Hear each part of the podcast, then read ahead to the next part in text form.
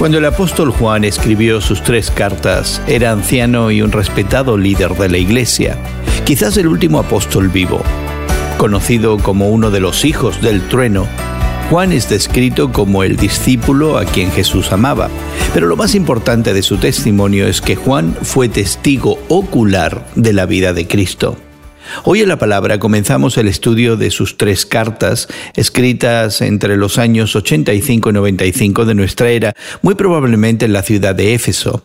Estas cartas se enfocan en la seguridad de la salvación, el amor, la obediencia y cómo reconocer las falsas enseñanzas. Juan comienza sin rodeos, subrayando la realidad concreta de la encarnación.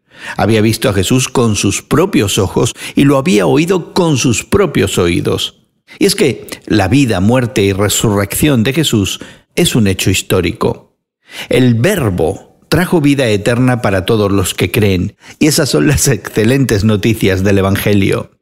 Juan nos presenta a Cristo como el fundamento para tener comunión con Dios y comunión entre nosotros.